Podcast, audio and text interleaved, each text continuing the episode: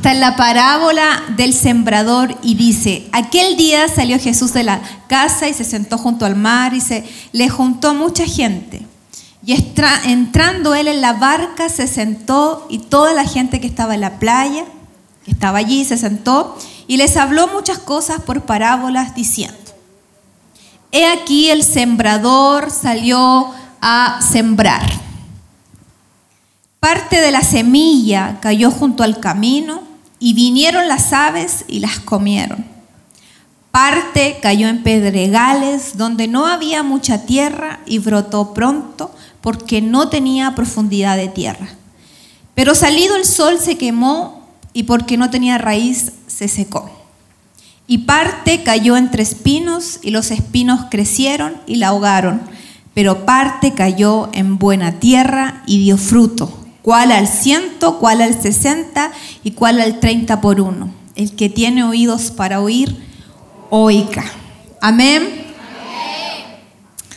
Bien. Tome asiento. Ay Dios. Bueno, usted sabe que el título de este seminario se llama Crecimiento. Hicimos allí una separación porque es importante hablar un poquito acerca del crecimiento, pero haciendo énfasis en el cimiento, en la base, en el fundamento que debiésemos tener como hijos del Señor. Em, esta parábola es la parábola del, del sembrador y yo en esta tarde ya quisiera hablarles, no sé si me ponen un marcador de tiempo, por favor, porque si no me voy a, para ir manejando allí los tiempos. Entonces yo en, esta, en este tiempo voy a, hablar un poquito acerca de estos cuatro tipos de tierra, ¿cierto? Porque aquí se habla del sembrador que soltó la semilla y hace mención de diferentes lugares donde ésta cayó, y cada una de estas tierras tiene características. La primera semilla entonces cayó junto al camino, es la que cae junto al camino. Esta semilla cae junto al camino, ¿y qué ocurrió? Vinieron las aves y la comieron. ¿Y qué pasó? Al mismo tiempo, en Lucas 8:4 dice que al caer junto al camino fue hollada y las aves del cielo la comieron. El Señor da una explicación más abajo de la palabra que yo les di de, esta, de esta parábola. Él las va explicando y yo les voy a ir leyendo lo que el Señor dice al respecto. El Señor dice lo siguiente, cuando alguno oye la palabra del reino y no la entiende, viene el malo y arrebata lo que fue sembrado en su corazón.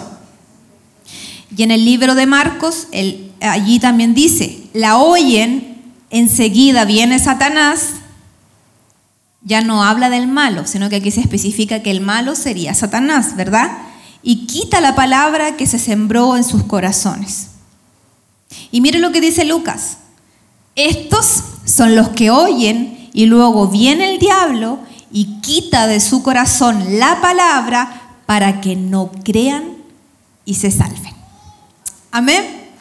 Entonces tenemos lo que ocurre con la primera tierra, ¿verdad? Junto al camino. Ahora es importante entender que no es que el, sembrador estaba sembrando allí junto al camino, sino más bien es como esa semilla que cae a veces accidentalmente, cuando uno está sembrando en el terreno que sí se preparó para sembrar, uno suelta la semilla y la semilla cae en ese sector.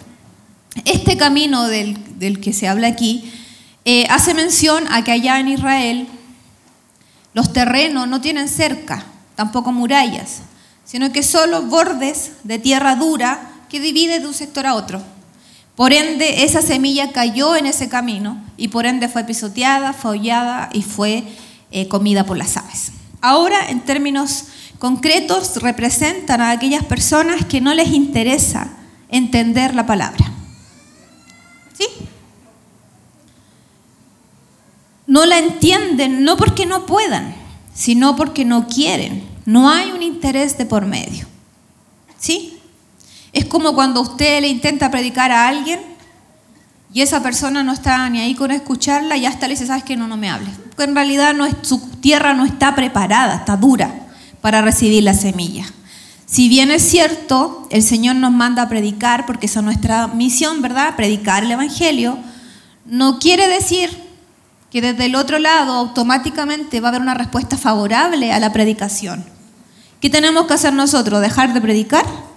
No, sino que desde el otro lado uno tiene que identificar la tierra que usted tiene al frente y aprender a leer los momentos y las estaciones y las temporadas de cuándo se puede sembrar y cuándo no se puede sembrar. Mire, no entender es como no tener. No entiendo, no tengo. Porque usted puede tener un iPhone, pero si usted no sabe, no entiende cómo este aparato, aparato funciona, no se va a sentir frustrado y no va a poder hacer nada con él. Porque solo en la medida que usted entienda cómo esto funciona, usted podrá tener dominio de esto. ¿Me va siguiendo? Amén. Entonces, no sé por qué me tiemblan las piernas. Bien. Ya. Entonces, cuando no hay entendimiento, esta semilla que es soltada, automáticamente el diablo la arrebata. Tremendo, ¿verdad? Porque mire lo que dice, lo que dijo el Señor en Lucas. Lucas tomó esta parte y dice, porque el diablo quita la semilla para que no crean y no se salven. Porque la palabra dice que Él vino a robar, a matar y a destruir. ¿Y qué buscará Él? Evitar que aquellos a quien les predicamos se les revele Cristo y puedan alcanzar la salvación. Entonces Él siempre buscará eso. Siempre. Ahora, cuando se abre, se abre esa pequeña luz de esperanza, cuando usted comienza a vincularse con ese vecino, ¿cierto? Con esa amiga del trabajo y todo el asunto, se abre esa puerta. El Señor, es como que el Espíritu Santo tiene listo ahí para que usted tire la semilla. Porque el Espíritu Santo no va a hacer nada a menos que usted dé el primer, el primer Entonces usted, oye, sí, yo soy cristiana, yo soy una hija del Señor, pero también dando testimonio, por supuesto, ¿verdad? Y uno, voy a orar por ti, voy a orar por tu familia, porque lo primero que tenemos que hacer es orar por aquel que no conoce del Señor. Tenerlo en oración, para ir ahí trabajando y machacando esa tierra, ¿verdad? Y llega un momento en que se abre esa puerta. Y usted dice, esta es la mía. Y ahí uno predica. Y por alguna razón, esa otra persona recibe el mensaje y dice, sí, yo voy a ir contigo, ya yo voy a ir a la iglesia contigo. O, a veces, oye, ¿puedes orar por mí? Sí, claro, yo te ayudo a orar, oremos juntos, oremos juntas. Y así se comienza a generar todo. Pero hay tiempos. Así que si usted está orando por alguien que tiene el corazón ahí duro, ore. Ore, ore y el Señor le dará esa oportunidad y le abrirá esa puerta para que usted ponga la semilla y en su tiempo eh, el Espíritu Santo hará lo suyo. Amén. Bien, sigamos. Entonces, como les dije anteriormente, esta tierra no había sido preparada para la siembra. Es semilla que cae accidentalmente junto al camino y allí queda. Y mire lo que dice Mateo 6:6 respecto de, las perlas, de la perla, la palabra. Dice, no den ustedes los santos a los perros. Es fuerte el Señor hablando aquí. No den ustedes lo santo a los perros, ni echen sus perlas delante de los cerdos.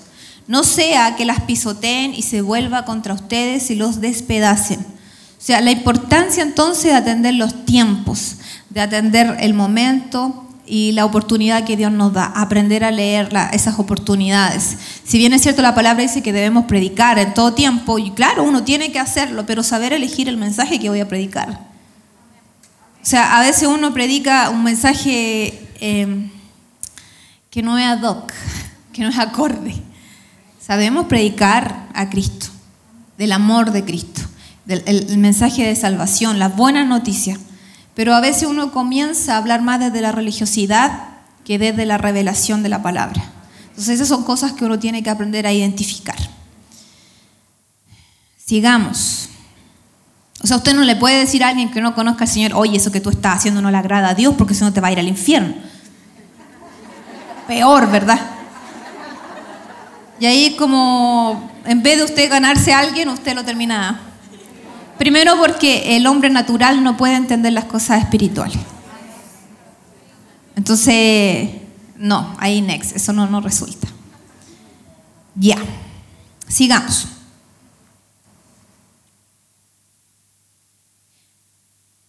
Sigamos, sigamos.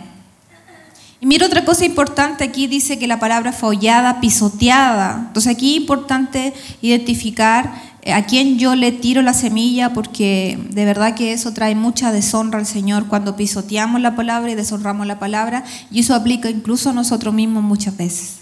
Muchas veces deshonramos y pisoteamos la palabra y hacemos como que nunca la escuchamos, pero eso es un grave error. Entonces debemos cuidarnos de eso. Y eh, la palabra habla en, aquí ya no te, solo la cita, Proverbios, si no me equivoco, que dice que la gente puede considerarse lo correcto según su propia opinión, esta es la versión NTV, pero el Señor examina el corazón.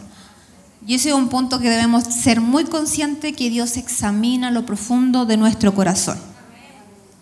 Y mira lo que dice Proverbio 3.5, fíate de Jehová de todo tu corazón y no te apoyes en tu propia prudencia.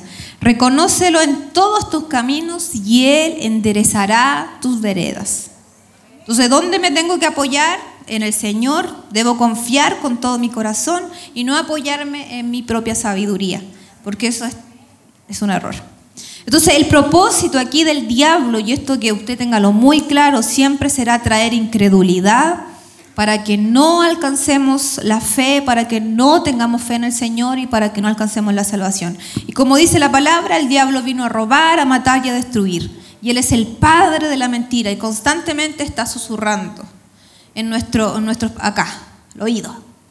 Y, y aquí es donde ustedes también van a tener que situarse hoy en qué tipo de tierra son.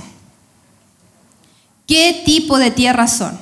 Yo voy a, voy a suponer que aquí hay un 25, voy a suponer, espero que haya un 100, ¿verdad? Pero vamos a suponer porque más o menos ese es el cálculo. Son cuatro tipos de tierra, cada uno representa un 25%, por ende hay un 25% a lo mejor de esa tierra que es como que cae junto al camino, de aquella que les voy a hablar ahora que dice que la palabra cayó, o sea, la semilla cayó en pedregales y la otra que cayó en espinos y la otra que cayó en una buena tierra. 25%. Yo con un 25% que tenga acá de esa buena tierra estoy, pero... Vamos a ver quién aquí es 25% de buena tierra. Y si hay alguna que no, va a salir transformada. Amén. Amén. Ok, segunda, segunda tierra entonces, la que cae en pedregales. ¿Qué son los pedregales? Son delgadas capas de tierra con formación rocosa. Eh, se piensa que, eh, que hay tierra, uno puede mirar, yo, yo cuando era niña iba al campo y trabajaba la tierra, entonces uno prepara la tierra, tiene que romper con un arado, va moviendo la tierra, la revuelve, la revuelve y le vuelve a dar más vueltas hasta que quede como, como ligera. Y luego se hacen unos surcos y se va sembrando la semilla dependiendo de qué tipo de semilla. Es una manera artesanal porque hoy en día hay cosas industriales y otro el proceso. ¿Qué pasa? Esta capa de tierra por encima se ve que está impecable. Se ve que es buena tierra. Pero el problema, ¿dónde está el problema? Abajo. Porque hay formación rocosa. ¿Y qué quiere decir esto? Quiere decir que la semilla, em, al comenzar a germinar, la semilla crece tanto hacia fuera de la superficie, ¿verdad? Como también hacia abajo de la superficie, va generando raíces al encontrarse con rocas, piedras abajo, deja de crecer. Y, lo que necesita la semilla es profundidad. Un edificio, mientras más alto es el edificio, más profundo debe ser el cimiento, porque es la raíz lo que te sostiene. ¿Sí? ¿Me va siguiendo? Ya, entonces parte cayó en pedregales donde no había mucha tierra y brotó rápido, rápido, brotó rápido. Son esas personas que, tienen una experiencia sobrenatural con Dios y andan uh, así, pero encendida y andan viendo visiones por todos lados, hablando en lengua, profetizando y todo el asunto. Y llega un momento que ¡pum! Se acabó. Se desinfló. Capuch. Finish. End. Se fue. No sé si a usted se le hace algo, es como con toda la emoción, son como las emociones, intensas, muy intensas, espectaculares, las buenas que uno experimenta, ¿verdad? No las buenas, las emociones que son como placenteras, no las tóxicas, sino las otras. Eh, uno como que, wow, y andas como con toda la emoción y extrema, full adrenalina arriba y todo el asunto, pero cuando viene la prueba, la dificultad, la persecución, me desinflo. Me fui, como que lo peor.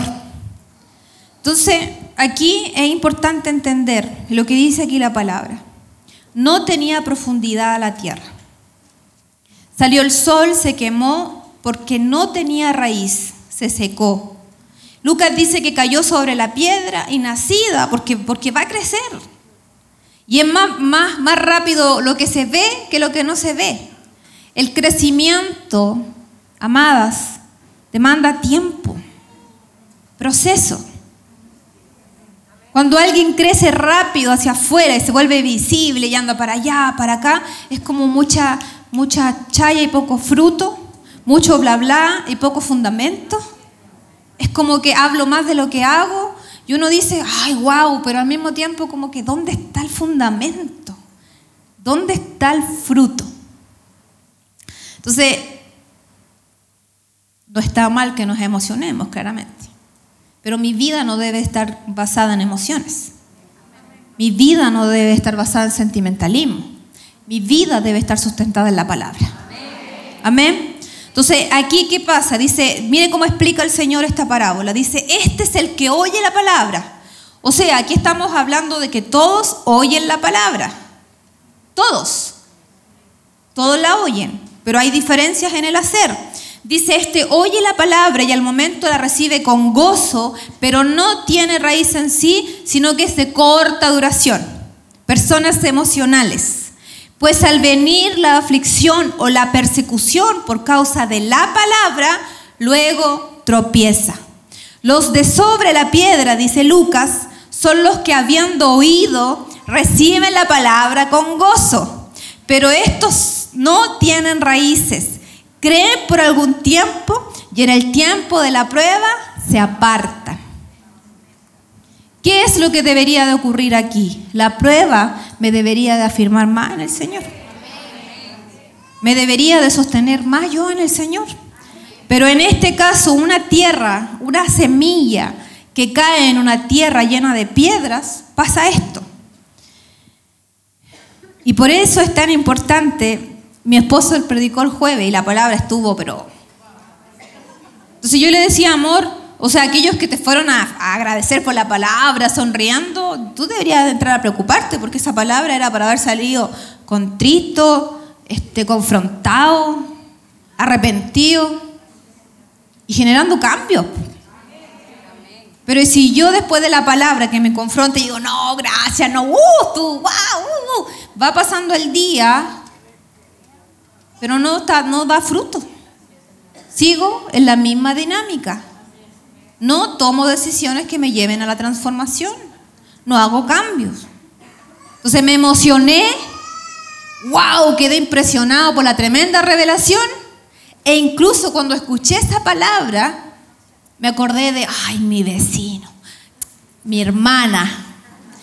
No, mi, mi primo necesita oír este mensaje. Porque es más fácil proyectar en los otros que ver nuestra propia vida. Y la palabra dice que, bueno, Santiago habla de que la palabra es como un espejo en donde uno se ve a cara descubierta y te confronta. Y es ahí donde yo debo tomar decisiones al respecto. Porque si sigo haciendo las mismas cosas, no puedo esperar resultados distintos. Entonces, la prueba tiene que hacer que yo me acerque al Señor y no que me aparte. Ni el gozo ni el pesar son indicativos de arrepentimiento genuino. Reciben con gozo la palabra, y como les acabo de decir, a lo mejor el predicador dice, sí, fue exitoso el mensaje, pero en realidad si no hay fruto, no hay, no, no fue exitoso. Entonces, el problema de esta tierra es la profundidad. Crece rápido hacia afuera, hacia lo que se ve, pero le falta sustancia, le falta cimiento. Porque es la raíz la que provee al árbol firmeza. Y al mismo tiempo es la raíz la que le provee el agua, los nutrientes al tallo para que vaya creciendo. Y mire lo que dice aquí. Dice que cayó sobre la piedra y nacida se secó porque no tenía humedad, dice en el libro de Lucas. No había humedad porque había piedras. Ahora, ¿qué es lo que representa en este caso las piedras? ¿Qué son las piedras? Durezas en el corazón, resistencia, incredulidad, amargura, resentimiento, orgullo, altivez, soberbia, obras de la carne. Entonces cuando el corazón está así, yo puedo venir y yo puedo ser simpatizante, y yo puedo agarrar la palabra, yo la puedo creer, pero aún así puedo llevar una vida paralela. Busco a Dios para que Dios haga lo que yo quiero que Él haga. Busco a Dios para que sustente mis planes y mis sueños. Busco a Dios para que Él me haga el milagrito y termino usando a Dios como un amuleto y no como el Señor de mi vida. Entonces, por eso es importante poder examinar nuestra vida, examinar nuestra tierra y ver qué es lo que está hoy gobernando nuestro corazón. Porque Dios quiere levantar una generación de mujeres empoderadas, no mostrando pechos en Plaza Italia, sino mujeres, no que anden peleando con los hombres, no que yo soy mejor que los hombres, sino una generación de mujeres que la tengan clara en cuanto al diseño que Dios ha establecido para cada una de nosotros. Y no andar peleando, sino mujeres con sabiduría, entendidas, transformadas, gobernadas por la mente de Cristo. Amadas, sabiduría adquiera sabiduría. Libro de Proverbios lleno de sabiduría. Y tenemos que pedirle al Señor sabiduría, entendimiento y tirarnos de guata al suelo y pedírsela, porque eso es lo que muchas veces nos falta. A veces nos falta sabiduría, nos falta entendimiento, nos falta leer espiritualmente lo que está ocurriendo, discernir lo que está pasando. Nos falta tener el entendimiento del rol tremendo que podemos ejercer nosotros en la vida de nuestros hijos, en la vida de aquellos lugares donde Dios nos permite afectar, en el trabajo, etcétera, en nuestra casa, nuestro matrimonio, etcétera. Como no tenemos claridad de que como madres hay un diseño a veces hacemos lo que queremos y sale de nuestra boca lo que queremos y no nos alineamos al diseño de Dios y le permitimos aún a nuestros hijos que hagan lo que quieran. ¿Por qué? Porque nosotros no entendemos la palabra. Y le damos lugar a cosas en nuestra casa porque no hay sabiduría ni entendimiento de la palabra del Señor.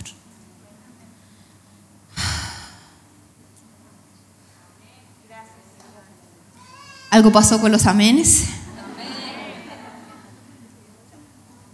Ya, entonces, mire lo que dice el Señor, así que no se me desanime, porque mire lo que dice en Ezequiel 36, 27. Dice, os daré corazón nuevo y pondré espíritu nuevo dentro de vosotros y quitaré de vuestra carne el corazón de piedra y os daré un corazón de carne y pondré dentro de vosotros mi espíritu y haré que andéis en mis estatutos y guardéis mis preceptos y los pongáis por obra. Entonces ese corazón de piedra puede ser transformado. Entonces, la tierra sin profundidad es una relación superficial. Relación que cuando es puesta a prueba con aflicción o persecución decide que no vale la pena y abandona toda profesión de lealtad a Cristo. Se aleja. Ay, es que estoy buscando, estoy yendo a la iglesia y como que se me levantaron todos los problemas. Como que ahora el diablo está en mi contra. Y antes no. O sea, Antes no estaba en su contra porque usted era parte de EPO.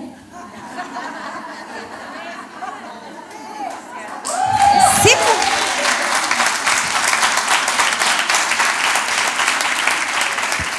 Es que aquí o estamos en el Señor o estamos bajo otro, porque es así la cosa. Entonces, uno dice, se levanta, si se le levanta el diablo, ya que usted cree que el diablo se le está levantando, alégrese, po.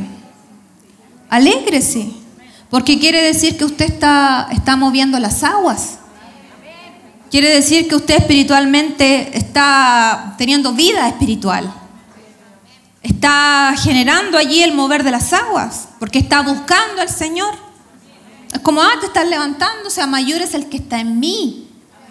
Mayor es el que está en mí que el que está en este mundo. Y mientras yo camine alineada a la palabra, permanezca en la verdad de Cristo y me mantenga inamovible, el diablo no me puede tocar. Pero si yo tengo una patita acá y la otra patita acá, ahí estamos en problema. Es como, iba a decir un dicho, pero mejor que no, porque mi esposo siempre me reta por mis dichos. Sigamos. Entonces, lo que les decía, uno dice todo me sale mal y se supone que todo me debería de ir bien, porque a veces caemos en el error de pensar que cuando venimos a Cristo, como que oh, todo se nos arregla, como que todo es perfecto. Y no, po. Porque recuerda usted que la palabra dice que nuestra lucha no es contra carne y sangre, sino contra principado y potestades. O sea, hay una, una guerra. Y qué error a veces en no tener conciencia de esa guerra. Pero ¿sabe qué? Nosotros peleamos desde la victoria. Porque somos más que vencedores en Cristo Jesús. Así que... Amén. Entonces la simiente brota rápidamente debido a la poca profundidad del suelo. No tiene humedad. La raíz afirma la planta al suelo y le provee nutrientes. Toma agua y salen minerales del suelo y le provee al tallo, lo que les dije delante. Y el punto es, como no hay una relación profunda con el Señor, una búsqueda de su presencia, esta tierra está seca. Y, la, y, de hecho la, los, los espíritus del diablo se mueven en lugares secos. Entonces a veces hay influencia espiritual sobre nuestra vida, tormento, angustia, desesperación, porque mi tierra está seca. Le falta agua, le falta ese mover del Espíritu Santo, ese fluir de esos ríos de agua viva en nuestro interior. Y mire lo que dice aquí a propósito de esta mujer samaritana que estaba allí en el pozo. Eh, ella, necesitó, ella tenía que cambiar de pozo, solo que no se había dado cuenta y en su necesidad afectiva de buscar saciar su, sus carencias allí, sus relaciones, tenía muchos amoríos. Y de hecho, no sé si usted alguna vez ha escuchado, pero es como, bueno, yo, mi abuelita siempre decía por causa de una tía, no, es que ella ha tenido suerte, mala suerte en el amor. Le ha ido mal. ¿Usted le han dicho usted eso? ¿O usted ha pensado? Bueno, ella decía, es que ella le ha ido mal el amor. Y la tía tenía varios, había tenido varias relaciones, pero no había concretado ninguna, entonces era como, es que ella ha tenido mala suerte. O sea, en realidad no es mala suerte, es que empezamos a suplir carencias en pozos equivocados. Empezamos a tener relaciones a buscar suplir en otros aquello que solo Dios puede suplir en nuestra vida. Entonces ella buscaba suplir su necesidad en el pozo equivocado. ¿Cuántas veces nosotras buscamos suplir nuestra necesidad en el pozo equivocado? Y buscamos aquí, y buscamos allá, y buscamos por este otro lado, y por acá, y no pasa nada. Al contrario, nos vamos sintiendo más vacías, más triste, más amargada, más resentida, más afectada en el corazón. ¿Por qué? Porque estamos buscando suplir el lugar equivocado. Y mire lo que le dice el Señor, si conocieras el don de Dios. Qué lindo el Señor. ¿Y quién es el que te dice, dame de beber? Si tan solo pudieras conocer. Tú le pedirías y él te daría agua viva. Yo cuando leí eso, ay Dios, es como... Ella, y ella responde y dice, Señor, no tienes con qué sacarla. Y el pozo es hondo. Y el Señor le dice, cualquiera que bebiere de esta agua volverá a tener sed.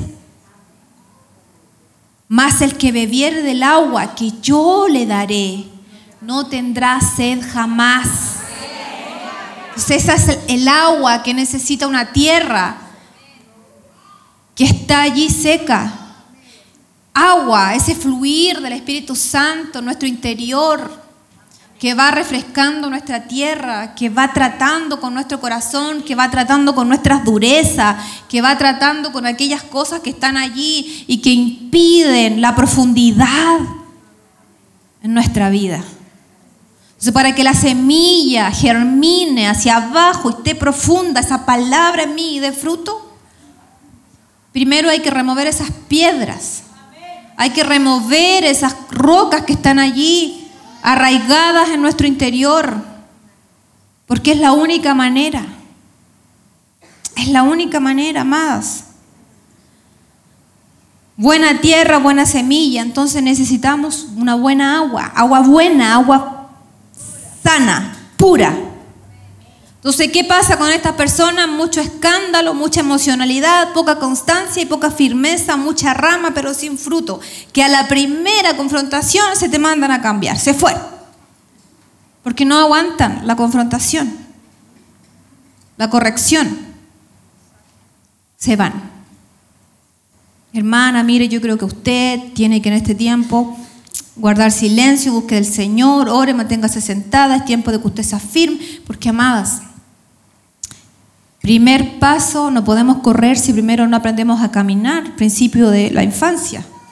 Un niño no puede correr si primero no aprende a caminar bien. Así también en el ámbito espiritual.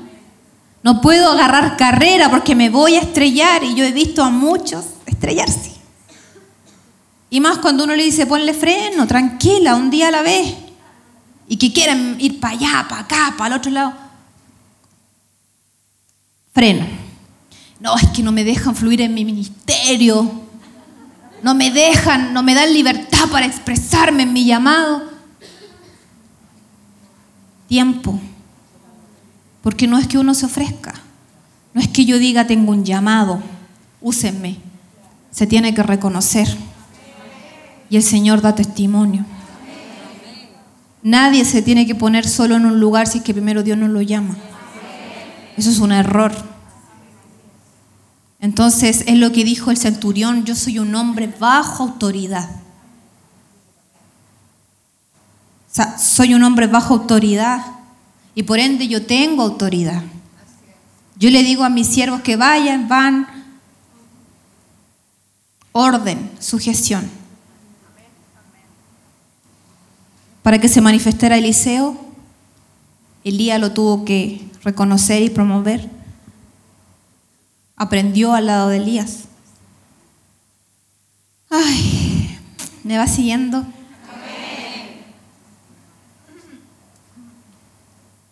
Ya, tengo que apurarme. Entonces, em, esto es como los que eh, edifican la casa sobre la arena. Vienen los vientos, las tormentas y ¡pum! se viene abajo. ¿Por qué? Porque sustento mi creencia en pensamientos humanos, interpretaciones erróneas de la, escritura, e incluso también en filosofía y sabiduría humana y conceptos más bien humanistas. Eh, eso, espero que se haya entendido. Vidas paralelas, dura lo que la emoción dura, inconstante en todos sus caminos, van y vienen como las olas del mar, inconstancia. Entonces, como les dije, la semilla necesita tiempo, profundidad y agua. Tierra buena, a veces la tierra es buena, pero el agua es mala. Miren lo que dice en el libro de Segunda de Reyes. Los hombres de la ciudad dijeron a Eliseos, he aquí el lugar en donde está colocada esta ciudad es bueno, como mi Señor ve, malas aguas son malas y la tierra es estéril. Esterilidad, viene muchas veces por la calidad del agua que la riega, la tierra. A veces no damos fruto porque nos estamos regando con el agua equivocada. Que es agua, espíritu, el espíritu que gobierna mi vida. Espíritu de Jezabel, este, eh, manipulación, intimidación, espíritu de engaño. Riega mi agua, o sea, mi tierra. Es el espíritu con el que hago las cosas. A veces uno tiene buenas intenciones, o sea, es como, ay, qué bueno lo que estás haciendo, pero ¿cuál es el espíritu con el que lo estás haciendo? ¿Cuál es la motivación de tu corazón? a veces son buenas ideas, pero el motor que me lleva a hacerlo está distorsionado. Aguas malas. Y uno dice, oye, pero, pero si están, va para allá y hace tantas cosas, pero no hay fruto. Hay ruina, miseria. Cuando hablo de miseria, más estoy hablando de acá pobreza en cuanto al, pensamiento, la manera de reflexionar, de pensar, de procesar la palabra, de vivirla, de aplicarla. Falta de entendimiento. Y mire, y nadie puede decir, ay, es que me, nunca nadie me dijo esto. Es que sí, sí, se, le ha dicho. Y, a veces solo uno no quiere entender, que no entiendo. La palabra dice que aquel que, que, que le falta sabiduría, pídase al Señor y Él se la dará sin reproche. El del libro de Santiago sale esa palabra. Entonces, solo a veces, como dije al principio, tiene que ver con falta de interés. Interés, no me importa. Quiero vivir mi vida. Y yo, lo, yo vivo a Cristo así, y así y punto. Y no hay vuelta atrás. Así una vez me dijeron. Yo vivo el Evangelio, yo lo entiendo así, y como yo lo entendí, lo voy a aplicar en mi vida. Ah, bueno. ¿Qué va a hacer uno? Súper, po, dale. Cuando quieras hablar, te espero aquí, puedes venir. Entonces pasa eso. Entonces, como les digo, el espíritu con el que hacemos las cosas, lo que gobierna mi corazón. Es importante prestar atención. ¿Me está gobernando la palabra, el Espíritu Santo de Dios? ¿O me estoy gobernando a mí misma de acuerdo a mi propia sabiduría? Para pensar. Aguas contaminadas, espíritu malo, el espíritu con el que se hacen las cosas, lo que gobierna, ya lo dije, el espíritu de Jezabel, ese espíritu de engaño, violento, manipulador, etc. Tercera Tierra. Voy a la tercera, ¿verdad? Voy a la segunda. Ya estoy. ¿Qué pasó aquí? Ya, me, me comí un número. Ya, tercera tierra la que cae entre espinos. Y dice, y los espinos crecieron y la ahogaron.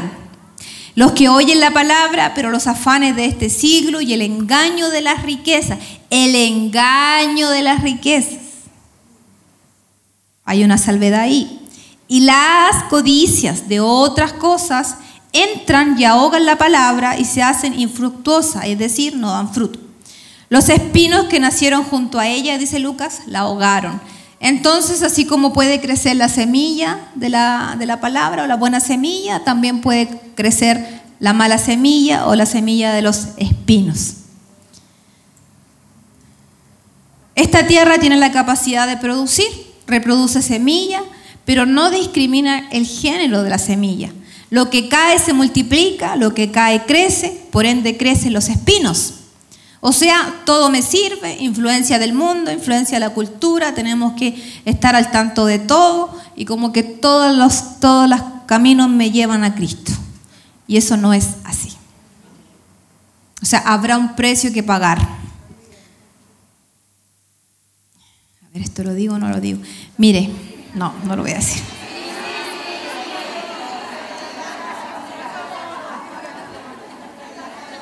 Ya voy a seguir aquí. Miren, es que ¿saben qué pasa más? a mí, a mí me pasa a veces, yo digo, ¿cómo podemos, nosotros estamos luchando con el tema del homeschool, ¿verdad? La escuela, exámenes libres y todo. A veces yo no, no me entra en la cabeza, y perdóneme si ofendo a alguien, pero que estemos orando por la familia, estemos orando por el matrimonio, eh, este, eh, como lo instauró el Señor, estemos orando por nuestros niños, que sigamos nosotros como padres teniendo el derecho preferencial de la educación. Pero no puedo entender cristianos que oran en la misma dirección con nosotros, apoyen gobiernos que levantan todas estas leyes que van en contra de la palabra. Yo, con todo el respeto del mundo, más allá, más allá del tema del capitalismo y de la igualdad, y todo ese tema, que, finalmente mi, mi yo, así yo, yo descanso en el Señor. Y que por supuesto que Dios, si yo me caso en una postura, dejo de orar por esa otra postura y tengo que orar por los dos, porque el Señor nos manda a orar para que el, por todos. Porque el que gobierna finalmente, mm, tenemos que pedirle al Señor que, que, que, manifieste ahí todo lo que Él quiera manifestar y que se cumpla el propósito por el cual a usted como venezolano lo mandó a Chile y nosotros como chilenos eh, se cumple el propósito porque Él nos plantó en esta tierra. Pero nuestro mensaje debe estar orientado a predicar de Cristo. Predicar de la palabra. O sea, si yo estoy cargando, inclinado hacia un sector, eh, estoy dejando afuera. Entonces es como, como, y yo estoy orando para que homeschool pueda seguir, estoy orando para que mis hijos, yo tener el derecho de criarlo, estoy orando para que el Señor cumpla su propósito en este país, estoy orando porque creemos que, que Dios se va a revelar a todos y bueno, esa es nuestra pero no podemos orar acá en el templo por una cosa y al momento de inclinarnos por otra. Eso queda conciencia de cada uno, pero uno tiene que darse cuenta. Como hijos del Señor, somos hijos del Señor. Y por supuesto ciudadanos de Chile. Eh, yo espero que usted como venezolano se sienta parte también de Chile. Pero debemos de, cuidar eso. Entonces es como esa, cosa de que todo me sirve y como que y me pongo a pelear en las redes y me pongo a discutir y tiro qué, mal hermano qué mal testimonio damos muchas veces qué mal testimonio como que nos conocen más por lo que uno publica en las redes que lo que en realidad uno hace en el día a día entonces es importante que reflexionemos acerca de esto, porque estoy realmente revelando a Cristo y aquí es donde me quiero detener, porque a veces uno es una, eh, es una espina, es un espino para otros. Porque aquellos que deberían de llegar a mí y beber agua de lo que yo le pueda dar, finalmente doy espinos, termino dañando a la gente.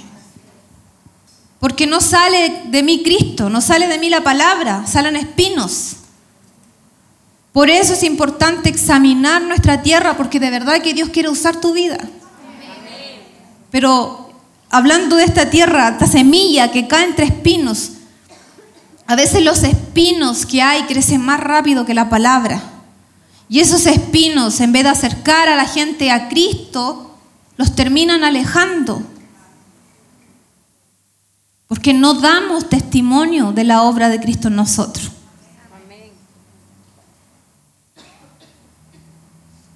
Entonces esta tierra tiene la capacidad de germinar cualquier tipo de semilla, no discrimina. Entonces estos son los que oyen la palabra, pero el afán de este siglo, sea, el día a día, el mover, el revuelo, el pensamiento social, el pensamiento colectivo, me va atrapando y me hace perderme. Me, muevo en masa y caigo en dinámicas que me desconectan del Señor. Me atrapan. Y ni siquiera a veces nos preguntamos si lo que estoy haciendo de verdad es lo que Dios quiere que yo haga. O estoy en realidad dando jugo. Estoy perdiendo el tiempo. No, es que en el nombre de Dios, que Dios dice la palabra, a veces hasta acomodamos la palabra para justificar lo que hacemos. Y eso está mal, porque por cada palabra ociosa que sale de nuestra boca tendremos que dar, este, tenemos que dar cuenta delante del Señor. Entonces nos tomamos la palabra con ligereza. Es como, como que, ah, sí, es como que, ay Padre, ya sigamos. Entonces, personas que oyen, pero como dije, los afanes y el engaño de la riqueza y las codicias de otras cosas entran y ahogan la palabra y se hacen fructuosa. Creer, o sea, es decir, creen que pueden encontrar y suplir afuera aquello que solo Cristo puede dar. O sea, la tierra espinosa es una persona vacilante. Titubea, ¿no? como que y Proverbios 20:25 dice, no te acorrales al hacer una promesa apresurada a Dios y calcular el costo después. O sea, puedo estar, sí, Señor, yo te voy a servir y dos horas después estoy... Entonces finalmente es como... Luego Proverbios 20:27 dice, la luz del Señor penetra en el espíritu humano y pone al descubierto cada intención oculta. ¿Qué es el afán? Mente dividida, afán y ansiedad, mente dividida cuando el corazón de alguien está cautivo por las cosas del mundo, incluso dice que se arrepintió, pero en realidad ese arrepentimiento no es genuino.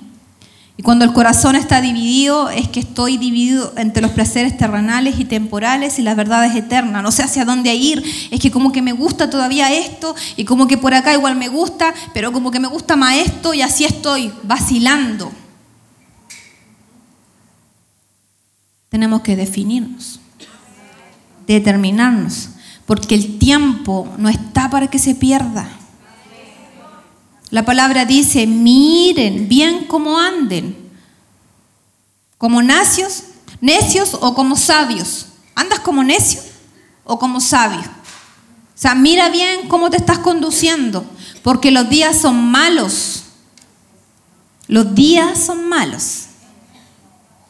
¿Cómo me estoy conduciendo en este tiempo? ¿Cómo estoy caminando? ¿Cómo me estoy moviendo? Entonces, afán de este siglo, distracciones de esta época, tiene que ver con eso. ¿Qué me distrae? ¿Qué te distrae? ¿Qué te hace perder el tiempo? Entonces, amar al mundo y todas las cosas del mundo. O sea, aquí no hay amor de Dios en esa persona. De hecho, primera de Juan 2.15 dice, no améis al mundo ni las cosas que están en el mundo. Si alguno ama al mundo, el amor del Padre no está en él. ¿Qué pasó? Los espinos comienzan a ahogar. Y aquí la pregunta, ¿qué te distrae?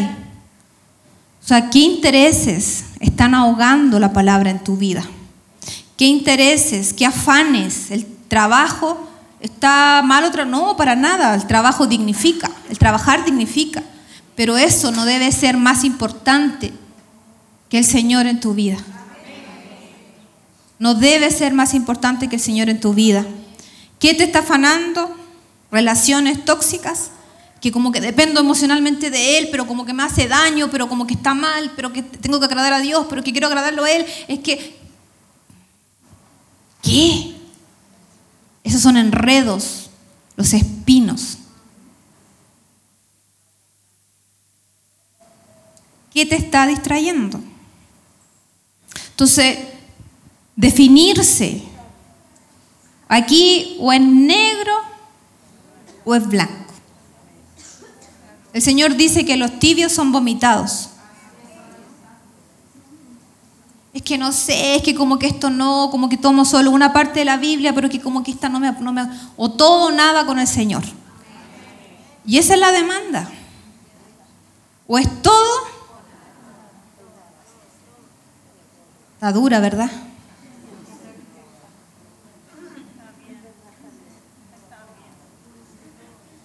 Voy a tener que, como dice mi esposo, salir después con resguardar.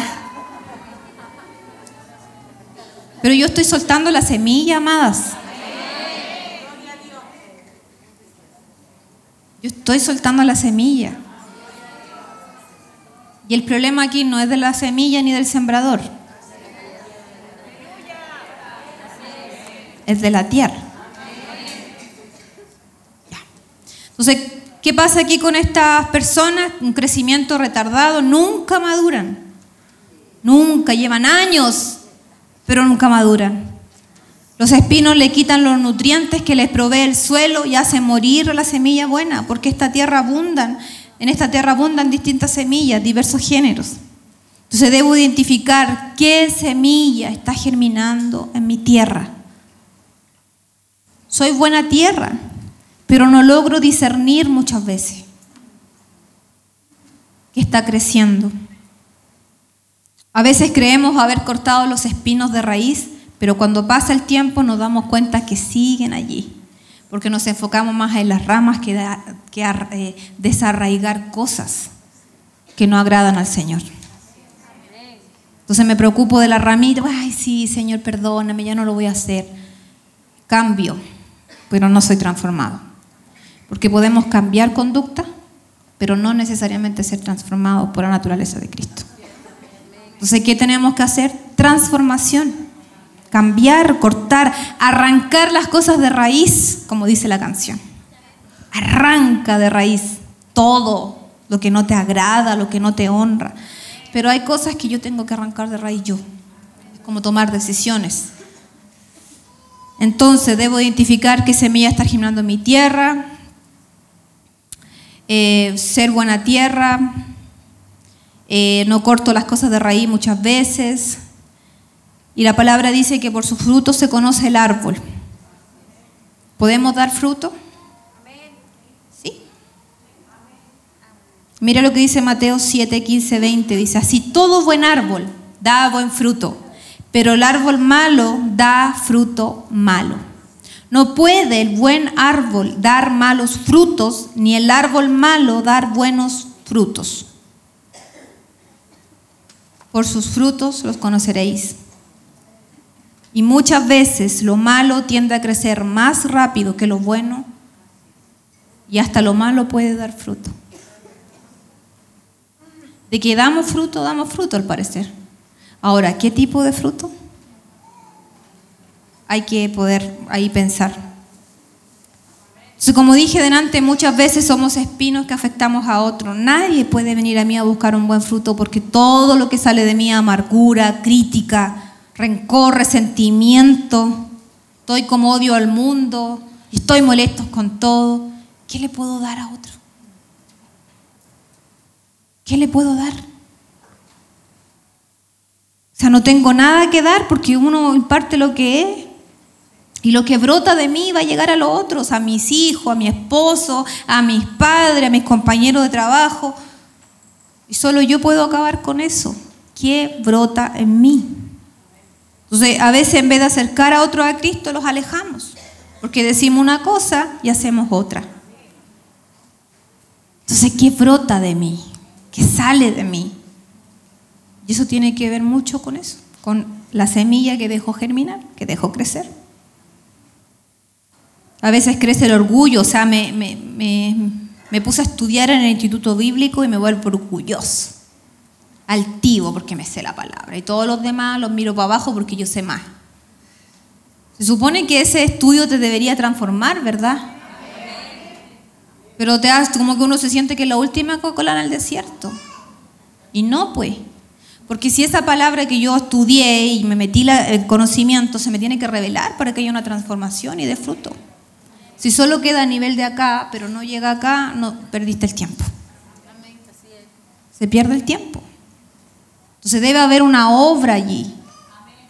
O sea, si usted estudió ahora, no diga, pucha, perdí el tiempo. No, pues, o sea, transiciones. Ahora pídele al Señor, Señor, yo estudié en el Instituto Bíblico con los ministros Marcelo, ahora que esa palabra venga a cobrar vida en mí, revela, te da entendimiento y el Señor lo va a hacer. Porque primero debe haber interés por eso, buscar eso, ¿verdad? No sienta que, ay, estoy como, no, o sea, tampoco. Transiciones. Está bien estudiar, pero eso no me debe envanecer. Ya, ¿qué más? Estoy corriendo porque ya, santo Dios. Su María, ya. Ay, crecimos, ya.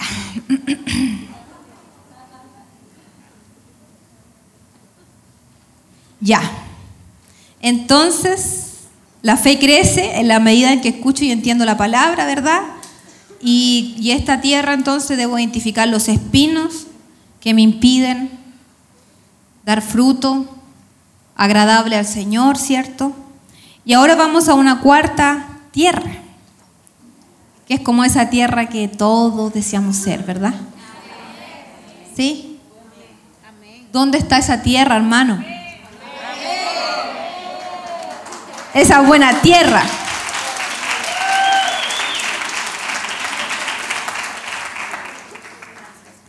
Dice, esta cayó en una buena tierra.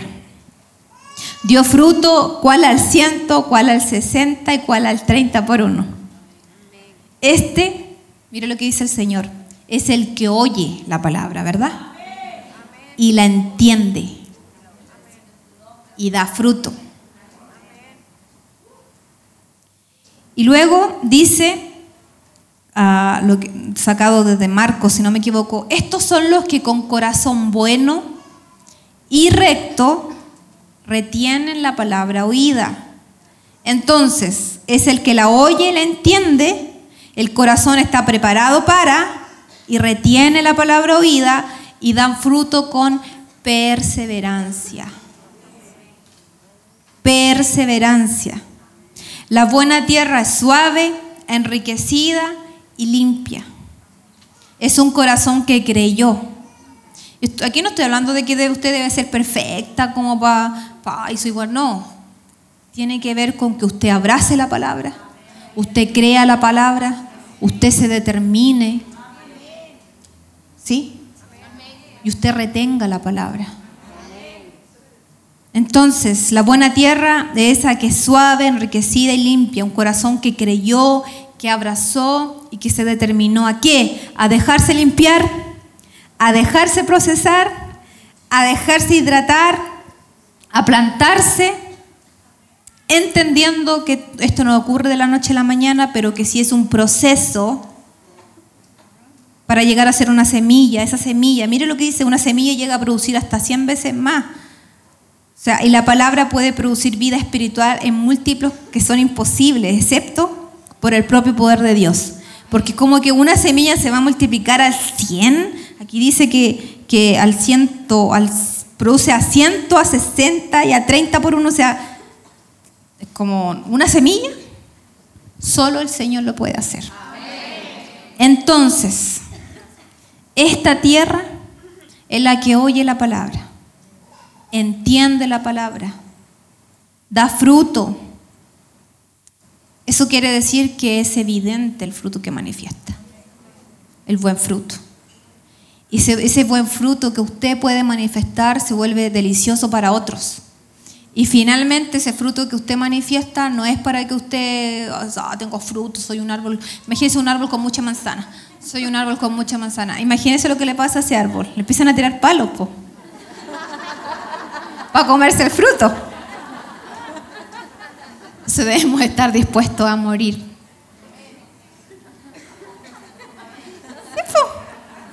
A morir por causa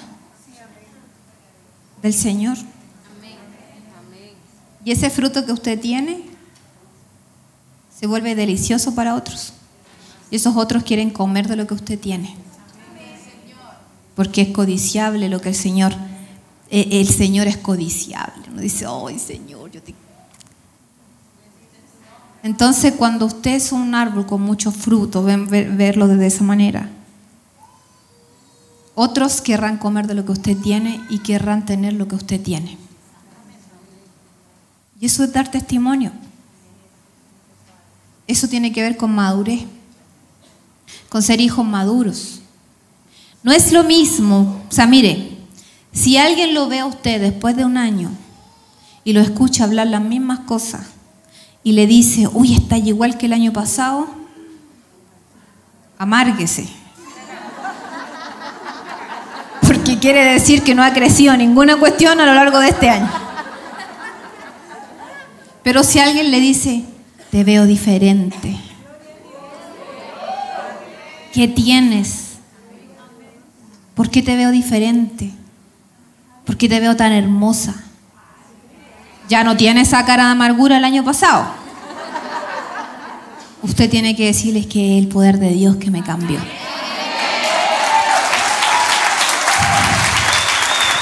Porque he entendido que el gozo de Jehová es mi fortaleza. Porque donde está el Espíritu de Dios hay libertad. Y el Espíritu de Dios está en mi corazón y gobierna mi vida. Y como Él está en mi interior, yo puedo dar testimonio de lo que Él ha hecho en mi vida. Y soy un testimonio vivo de que Él es real y que Él puede cambiar vida, que Él puede desatar ataduras, que Él puede liberar, que Él puede sanar, que Él puede consolar, que Él puede transformar. Y eso es lo que yo tengo para ti. Y cuando usted suelta eso, ay, mire, alguien puede cuestionar la Biblia, pero nadie puede cuestionar un testimonio. Porque usted da testimonio desde lo que hace y de lo, desde lo que el Señor ha hecho en usted. Pero para eso, amadas, hay un proceso. ¿Cómo crezco? ¿Cómo crecemos? Determinación. Mire, la tierra no, la tierra no se puede trabajar por sí sola. Necesita de un labrador. La palabra es la semilla. Pero si usted está acá hoy es porque usted ha decidido disponer un tiempo para que su tierra sea trabajada. Y ese labrador comienza a trabajar la tierra, a escarbar, a meter la mano allí. Porque yo permito, le digo, Padre, mete la mano en mi tierra. Trabaja mi corazón. Sana mi vida, límpiame, purifícame. Mire lo que decía el salmista. Eh, es tremendo las, oraciones que, él, él decía, o sea, lávame, lávame más de mi maldad, límpiame. Límpiame y seré limpio dame entendimiento para alabarte. O sea, y esas deben ser nuestras oraciones. Señor, dame la capacidad de tomar decisiones que te honren. Dame el entendimiento que necesito en este tiempo para caminar de acuerdo a tu voluntad. Quita los espinos de mi vida. Quita las piedras Dame un corazón de carne, un corazón moldeable, un corazón dispuesto, un corazón disponible, un corazón que esté allí, que, se disponga a ser tratado. Cambia mi manera de pensar. Quita de mí la crítica. Perdóname, porque he dejado que en mi tierra crezcan otras cosas que no te honran. He tratado de suplir carencias y necesidades en otros y me he olvidado de ti. ¿Y sabe por qué? Porque a veces nos olvidamos del Señor aún viniendo a la congregación. Y por eso es importante que usted hoy pueda reflexionar y le voy a invitar a que cierre sus ojitos allí porque ya voy a cerrar. Cierre sus ojitos allí y yo de verdad quiero, amadas, porque cada vez que uno suelta una palabra, uno espera que desde el otro lado esta palabra te invite a tomar decisiones. Y la pregunta es cómo quieres vivir los próximos meses. ¿Cómo quieres vivir los próximos años? ¿Cómo quieres caminar? Tal vez llevas años en una congregación, pero has sentido que no creces, que no das fruto. Y es importante que tú puedas reflexionar y puedas pedirle al Espíritu Santo porque es Él el que trabaja nuestra tierra. Es el Espíritu Santo el que te convence, el que te justifica, es el que hace la obra en tu corazón. El Señor dice en el libro de Ezequiel que, perdón, en el libro de Jeremías dice, daré mi ley en tu mente, te daré mi ley y la escribiré en tu corazón. Yo seré para ti Dios, estoy tomándome la palabra, si yo seré para ti Dios y tú me serás por pueblo. Y todos me conocerán desde el más pequeño hasta el más grande, porque perdonaré la maldad de ellos y no me acordaré más de su pecado. Nadie puede añadir un codo a su estatura por sí solo. ¿Quién podrá decir, yo he limpiado mi corazón, limpio estoy de mi pecado? Pesa pesa falsa y medida falsa.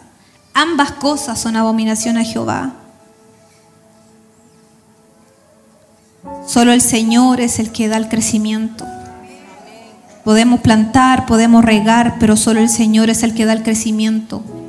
Y ese crecimiento será dado por las condiciones de esa tierra. Y que seamos ese árbol del Salmo 1 Bienaventurado el varón que no anduvo en consejo de malos, ni estuvo en camino de pecadores, ni en silla de encarnecedores se ha sentado, sino que la ley de Jehová está su delicia, y en su ley medita de día y de noche. Será como árbol plantado junto a corrientes de agua, que da su fruto en su tiempo, y su hoja no cae, y todo lo que hace prosperará. ¿Cómo es tu tierra? ¿Qué tipo de tierra eres? Que no te dé pena reconocerlo delante del Señor. Que no te dé pena decir, Señor, yo he pisoteado tu palabra. Señor, en mi corazón hay dureza. Y a veces hay envidia, hay rencores, hay amargura. Y ahora entiendo que esas son esas piedras que me impiden dar fruto. Que, me, que no me permiten experimentar el gozo que viene por medio de tu palabra. Porque cuando la semilla es soltada, luego pasan los días y me vuelvo a sentir de la misma manera, me emociono, wow, pero después vuelvo a estar en el mismo estado de siempre. Y esa amargura, ese resentimiento, ese enojo, esa envidia que está allí, esa, esa ira, Señor, yo quiero soltar esas piedras, aún de aquellos que me dañaron porque yo quiero dar fruto. Porque el Evangelio no se trata de mí, sino se trata de ti. Y yo quiero estar dentro de tus planes y quiero estar dentro de tu diseño.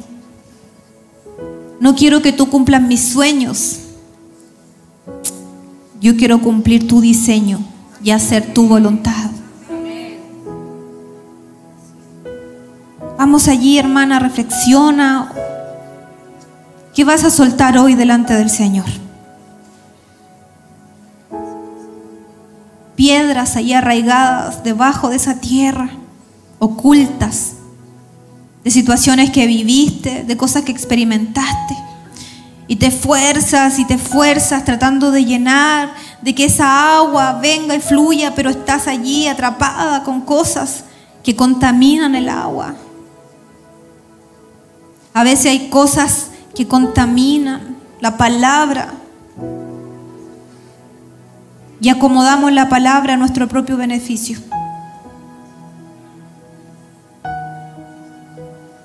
Tal vez ha sido un espino para otros. Tal vez los espinos que han crecido han hecho a otros tropezar aún en la fe. Tal vez ha hecho caer a otros y no te has dado cuenta de aquello. Y en la práctica lo que has dicho, lo que has hablado, lo que has murmurado, incluso lo que has publicado, ha sido piedra de tropiezo para otros, pequeños, en la fe. Tal vez has dañado a tus hijos, a tus padres, has deshonrado, has brotado por causa de heridas no resueltas pero hoy el Señor quiere sanar tu tierra.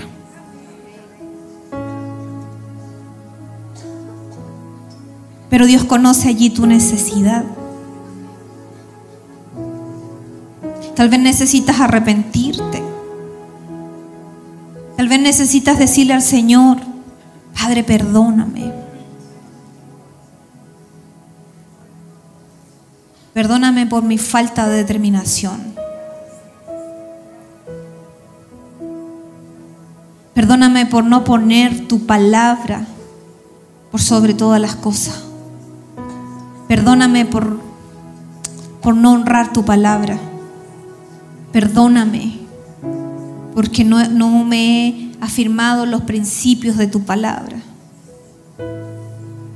Perdóname porque me he afanado, me he turbado, me he confundido pero yo tengo interés. Yo tengo interés. Yo quiero hacer tu voluntad. Y aún en medio de mi, de mi desconocimiento de tantas cosas, yo quiero que te reveles a mi vida. Quiero ser una mujer llena de fruto. Quiero dar testimonio de la obra que tú has hecho en mí. Quiero servirte. Quiero ser como una como una Marta, pero también como una María. Quiero servirte con mi corazón inclinado delante de ti. Y quiero hacer tu voluntad. Ayúdame a tomar decisiones. Y ayúdame a determinarme. Y no voy a temer. No voy a temer de lo que ha de pasar mañana porque en ti estoy confiada. Vamos, amadas.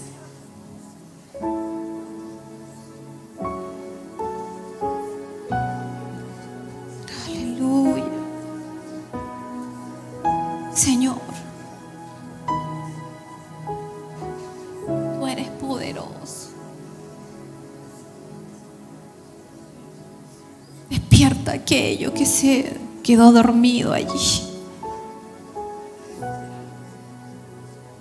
Despierta el espíritu de aquellas que estaban apagadas. Derrama de esa agua que venga a refrescarlas. Que nazca de tu corazón la oración más sincera. La única manera de dar fruto es permanecer en Él. Jesús dijo, el que permanece en mí y yo en Él, este lleva mucho fruto. Porque separado de mí nada puedes hacer. Aquí están tus hijas, Padre. Aquí están tus hijas, Tus hijas amadas.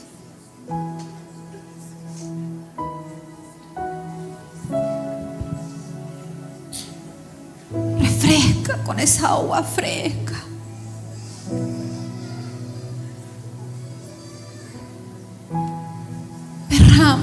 Espíritu Santo.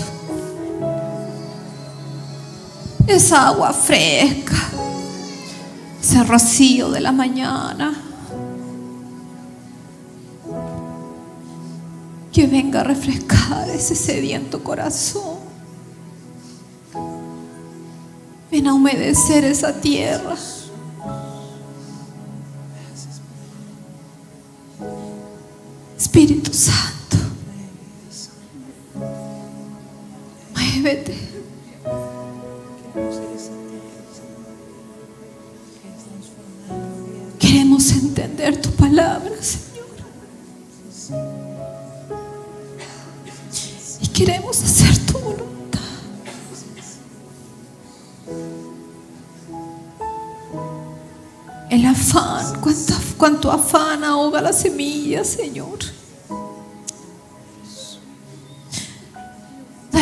Capacidad de discernir. Y dame la capacidad de discernir, Padre. De ser exactas en este tiempo. Espíritu Santo.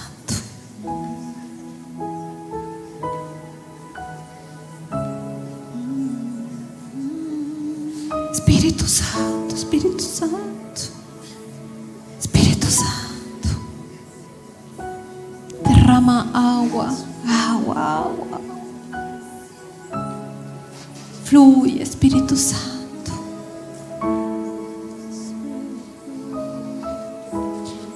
Fluye, Espíritu de Dios. Tú conoces el anhelo de mi corazón. Que aquellas mujeres transformadas, que crezcan, Señor Quita la maleza de su tierra. Esas mentiras del diablo. Que no puedo, que no entiendo, que no sé, que pasó mi tiempo.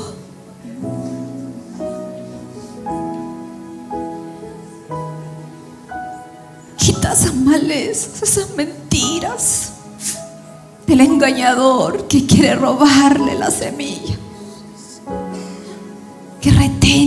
Palabra, que te crean. Porque la fe viene por medio del entendimiento de tu palabra. Que esta palabra sea revelada a sus corazones, Señor. Que esta palabra de fruto y que llegue un momento en que ya no nos importe nada más que solo hacer tu voluntad. Y de caminar tan confiadas, tomadas de tu mano, que no nos importe nada. Que no, que no caigamos en la crítica. Que no nos creamos mejores ni inferiores sino que caminemos en tu justa medida, Señor.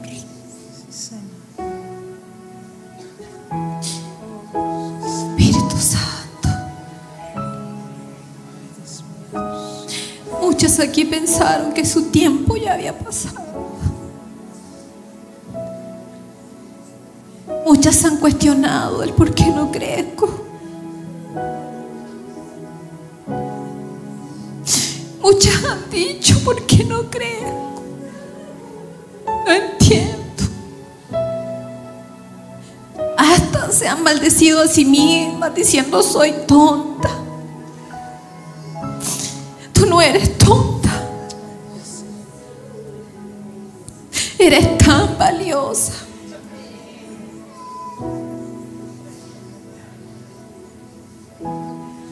Eres tan importante para Dios porque eres su hija amada.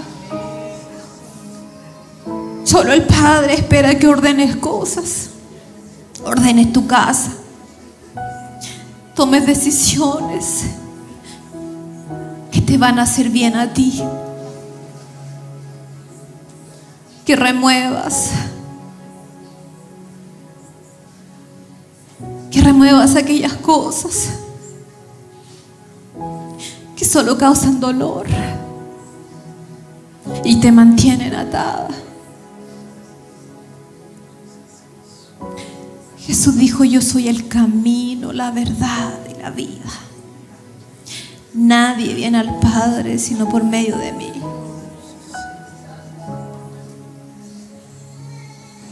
Y él dijo, me conviene, les conviene que yo me vaya porque les voy a enviar a otro consolador. A aquel que les ha de guiar a toda verdad y a toda justicia. El que me va a glorificar. El que tomará de lo mío y se los hará saber.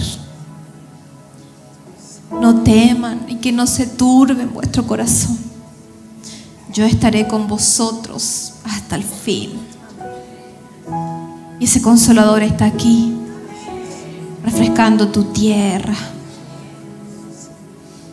Ese consolador está aquí llenando tu corazón. También te está confrontando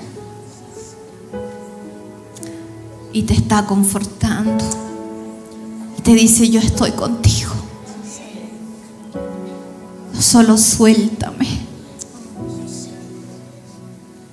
Suéltame el control de tu vida.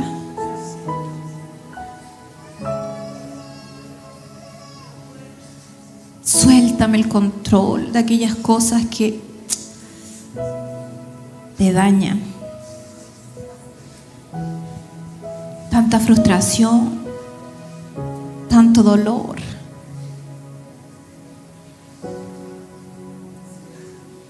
Hoy es el día.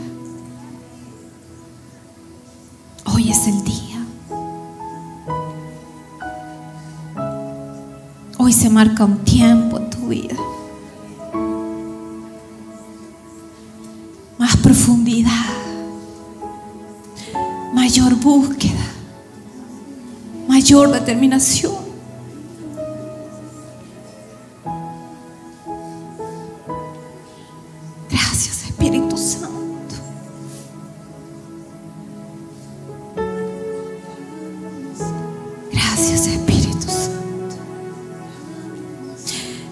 Presencia tan hermosa.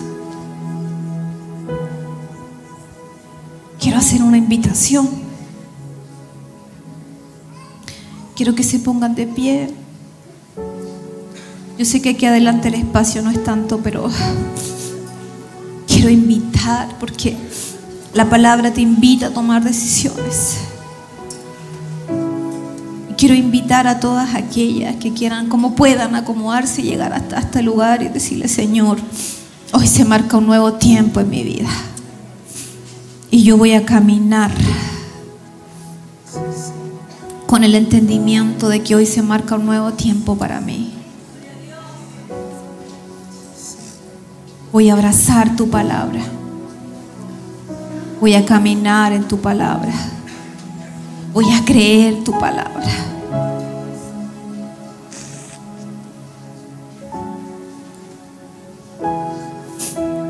Hoy decido caminar más consciente.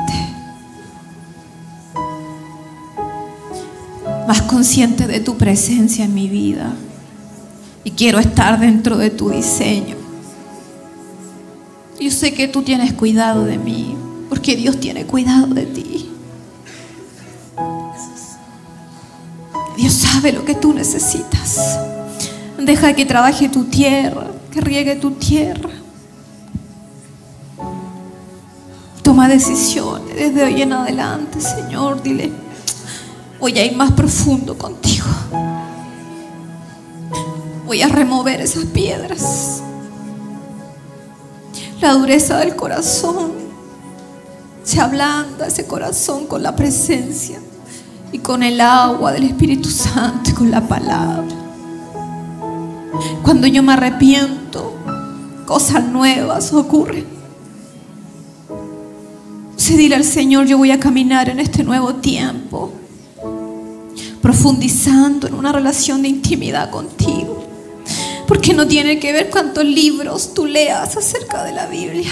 Y está bien, si quieres leer, hazlo, pero eso no va a transformar tu vida a menos que rindas tu corazón delante de su presencia y que busques su rostro tarde, noche y día, en todo tiempo.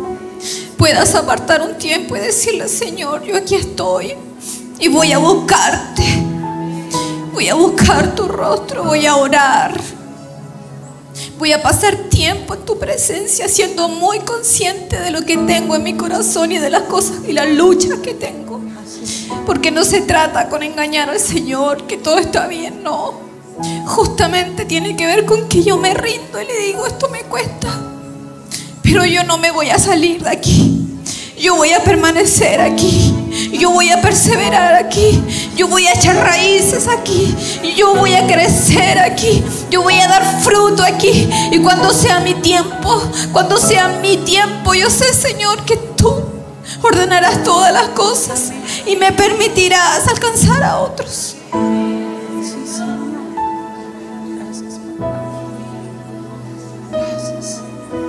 Pero este es el tiempo de la donde tomas decisiones que van a marcar tus próximos meses.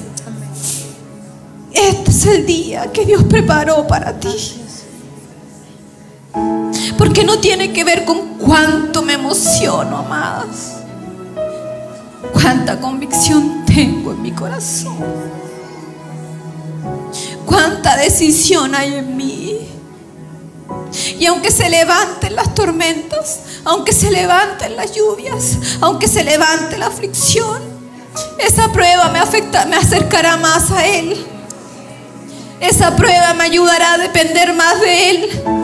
Porque cuando estamos en Él, cuando perseveramos en Él, cuando permanecemos en Él, estamos seguros y estamos confiados. Porque no hay tormenta que me pueda sacar, no hay tormenta que me pueda desconectar. Porque cuando camino en obediencia a la palabra, estoy confiado, estoy seguro. Porque la palabra me guarda, la palabra me sostiene, la palabra me cubre. Gracias Señor. Aquí están tus hijas, Padre. Aquí están tus amadas hijas. Con un corazón rendido y quebrantado delante de tu presencia. Ya no van a llorar más. por lo que pasó ayer, sino que se marca un nuevo tiempo, una nueva temporada para ellas. El Goliat no las va a intimidar. Ese Goliat no las va a intimidar. Se pararán como un David porque sabrán quién es Dios. No me interesa quién es Goliat, pero sí me interesa quién es Él. Y no me intimida el tamaño de Goliat porque sé quién es Dios y cuál es su tamaño. Cuando nos paramos, Señor, en esa verdad, no hay gigante que me pueda derrotar porque camino, camino sostenida en tu verdad, en tu palabra, Señor. Y yo bendigo sus vidas. Hoy hay un compromiso que están haciendo delante de ti. De remojar, Señor, esa tierra con tu presencia, de caminar, Señor, en tu palabra, de permanecer en ella, Padre. Tú conoces, Señor, todas las cosas. Y yo solo te doy gracias, Señor, por la vida de cada una de tus hijas. Gracias, Padre, porque sé que para este tiempo las has llamado. Para este tiempo, Señor, las has abrazado. Para esta temporada las has alcanzado. Dale ser consciente, discernimiento, espíritu de sabiduría, espíritu, Señor, de consejo, de ciencia. Venga sobre ella y que se manifiesten, Señor, para que sepan conducirse en esta temporada, sepan qué decisiones tomar, puedan aplicar la palabra en su vida de manera práctica y puedan caminar en ella, Señor. Que el consejo de tu palabra ordene sus pensamientos. Que el consejo de tu palabra ordene sus pensamientos, Señor. Que ese sea, Padre, este nuevo tiempo para ellas. La palabra, la palabra, la palabra. Que en ellas haya un hambre por ti, un deseo de pasar en tu presencia. Un deseo, Señor, de cerrar puertas. Puertas que me desconectan, puertas que me distraen, puertas que me quitan tiempo. Y ese tiempo, Señor, sea un tiempo dedicado a ti, un tiempo a la oración, un tiempo al estudio de la palabra, un tiempo de llenarme, Señor, de la verdad de ella, que sea un nuevo tiempo, Señor, y que su mente, sus pensamientos sean llenos de esa verdad, llenos, Señor, y que la palabra se revele a sus vidas y que puedan dar fruto, pueda haber crecimiento en ellas, Señor. Que se levanten mujeres sensibles a tu voz, pero entendidas, que sepan aplicar bien la palabra de verdad, que no se dejen engañar ni caigan en manipulaciones del infierno, sino mujeres sobrias, mujeres sabias, mujeres entendidas, mujeres prudentes, mujeres que aprendan a hablar en su tiempo y en su momento, no impulsivas, sino prudentes con sabiduría, con entendimiento y que de su boca salga palabra, palabras de vida y no de muerte, palabras de edificación y no de destrucción, como esa mujer sabia que edifica su casa, que así sea con ella, Señor, que puedan ser de edificación para otros, que puedan ser, Señor, llenas del Espíritu Santo, pero no desde la emocionalidad, no desde el engaño, sino llenas del Espíritu Santo de verdad y que puedan dar testimonio y que puedan manifestar fruto digno, digno, digno, Señor. Gracias te doy por este tiempo, Padre. Gracias por este tiempo hermoso. Que tu presencia, Señor, las inunde. Que tu presencia, Señor, las transforme. Y que la palabra, la palabra, la palabra cumpla el propósito por el cual es enviada ella, Señor. Gracias, papá. Gracias te doy, Señor. Gracias por este tiempo hermoso. Te adoramos, te adoramos, te adoramos.